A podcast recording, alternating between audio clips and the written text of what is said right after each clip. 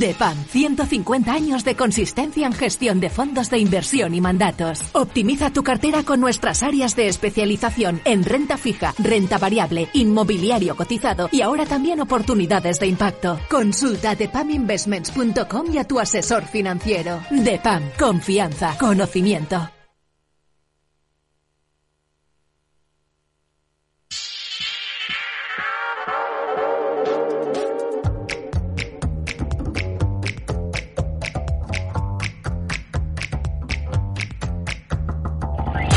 Es el momento de despertar los mercados de Europa. Informe de preapertura de mercados en Capital Radio con la información de las pantallas de CMC Markets.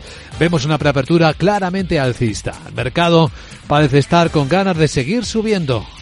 Volatilidad contenida, futuros europeos seis décimas arriba, cuatro décimas arriba el del IBEX en 9.964. El americano también en positivo. Está subiendo 8 puntos el SP en 5.025 tras un cierre también positivo en muchos mercados de Asia que ya han cerrado, como la bolsa de Tokio, que ha acercado su nivel a los máximos otra vez con una subida del 1,2% a pesar de que el país ha entrado en recesión técnica. Inesperada la contracción del segundo, bueno, del último trimestre del año pasado. 0,4% de caída, una décima en términos trimestrales. La 0,4 es caída interanual. Sandra Torrecillas, buenos días. Buenos días. Venimos de Japón con recesión técnica y tenemos también al Reino Unido en la misma situación. Hemos conocido datos del cuarto trimestre de la economía británica y ha bajado un 0,3%. Es peor de lo que estaba esperando el consenso del mercado y recordamos que en el tercer trimestre se contrajo un 0,1%. Por tanto, ahí tenemos esa recesión técnica. La economía británica que lleva casi dos años estancada y las cifras de esta mañana, ojo, porque plantean un contexto económico difícil de cara a las próximas elecciones que se van a vivir en el Reino Unido este mismo año. En unos minutitos esperamos ya el IPC de enero en España, índice de confianza del consumidor, subasta de bonos y obligaciones y a media mañana tendremos previsiones de la Comisión Europea a Christine Lagarde hablando en el Parlamento Europeo y por la tarde en Estados Unidos ventas al por menor y producción industrial. Así que tras varios días de sequía de datos macro, hoy es un día de lluvia de datos macro, lluvia también que nos va a acompañar, por cierto, en España, en buena parte del territorio.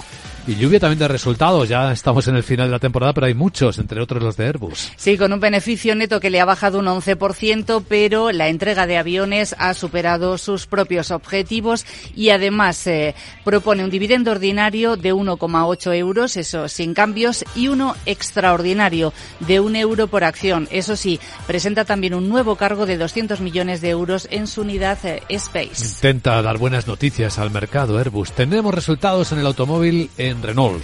El beneficio neto en este caso, el anual, se queda por debajo de lo esperado, pero sí que ha presentado mejores márgenes, mejores ingresos y más efectivo para los accionistas. Va a proponer un dividendo de 1,85 euros para 2023, que es una subida considerable respecto al año anterior. ¿Y qué números ha compartido Estelantis? Pues en este caso nos hemos fijado en el beneficio operativo del segundo semestre fiscal, porque aquí se observa un 10% de caída muy afectado por esas huelgas que se vivieron en Estados Unidos en los fabricantes de automóviles, en los tres de Detroit. Las cifras superan previsiones.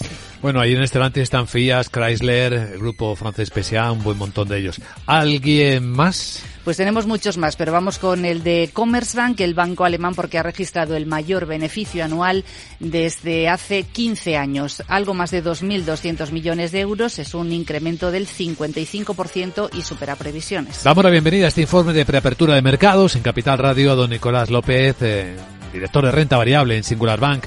Don Nicolás, ¿qué tal? Buenos días. Hola, ¿qué tal? Buenos días. Nada parece intranquilizar a los mercados, ¿eh? parece que quieren seguir subiendo. Bueno, eh, estamos desde luego en, una fase de, optimismo en los mercados, ¿no? Y que quizás, pues, el, el factor fundamental detrás de, de, este optimismo, pues, es la, la, percepción de que la economía americana, pues, va a conseguir eh, ese aterrizaje suave a lo largo de este año y que, en consecuencia, pues, eh, estamos ante un escenario de posible crecimiento sostenido ¿no? durante los próximos años. Eh, bueno, eso es un, desde luego es un escenario bueno para la bolsa porque a su vez pues eso permite confiar en, la recuperación de los beneficios de, las empresas eh, que en conjunto pues llevan un par de años estancados ¿no? aproximadamente eh, y bueno eso es un poco lo que el mercado está descontando ¿no? pues esa confianza en que estamos dejando atrás una fase pues de turbulencias de, de, dudas con, con la inflación con la desaceleración y que el futuro pues pinta mejor de los resultados empresariales de última hora que se han ido publicando esta mañana, ¿alguna sorpresa entre ellos, entre los que hemos visto, Nicolás? Mm, la verdad es que están, está bastante en línea con las previsiones. ¿no? En el caso de Airbus, si acaso se podría destacar eh, que el, eh, guidance que han hecho para este año 2024 pues está un poco por debajo de lo que esperaba el mercado en cuanto a la entrega de, aviones. Eh, Airbus suele ser conservador ¿no? en sus expectativas, pero bueno, puede ser que ese dato tenga alguna reacción negativa. Por otro lado, pues lo, positivo pues es ese anuncio de dividendo extraordinario, ah, basado en que ha generado un cash flow bastante superior eh, al esperado. ¿no? Veremos qué, puede más, ¿no? si estas buenas noticias de, dividendos o, o, bien esa pequeña excepción respecto a, a los objetivos para este año 2024. Estaba mirando las posiciones en Airbus. Ayer cerró a 150 euros, 150 con 32. Sí, efectivamente parece que va a abrir con un poquito de descuento, 149.90 por ahí tampoco, muy, tampoco mucho inicialmente en posiciones. Pues quédese con nosotros, Nicolás. Enseguida comentamos los primeros movimientos, a ver qué dice el mercado de ellos, ¿de acuerdo? Estupendo. También puede haber algún efecto en las recomendaciones que han publicado instantes antes de que abra la bolsa algunas casas. Sí, tenemos varios para valores españoles. En el caso de para Telefónica, Deutsche Bank le sube precio objetivo hasta 4,3 euros. Para ACS, Barclays inicia su cobertura con sobreponderar, precio objetivo 46 euros por acción. Y para SACIR, el mismo broker Barclays le inicia también cobertura con sobreponderar precio objetivo 4,1 euros por acción. Bueno, pues es eh, información suficiente, no toda, ¿eh? porque están publicándose muchos resultados, pero bueno, para tomar mejores decisiones en un mercado que despierta a continuación en Capital, la bolsa y la vida. Luis Vicente Muñoz.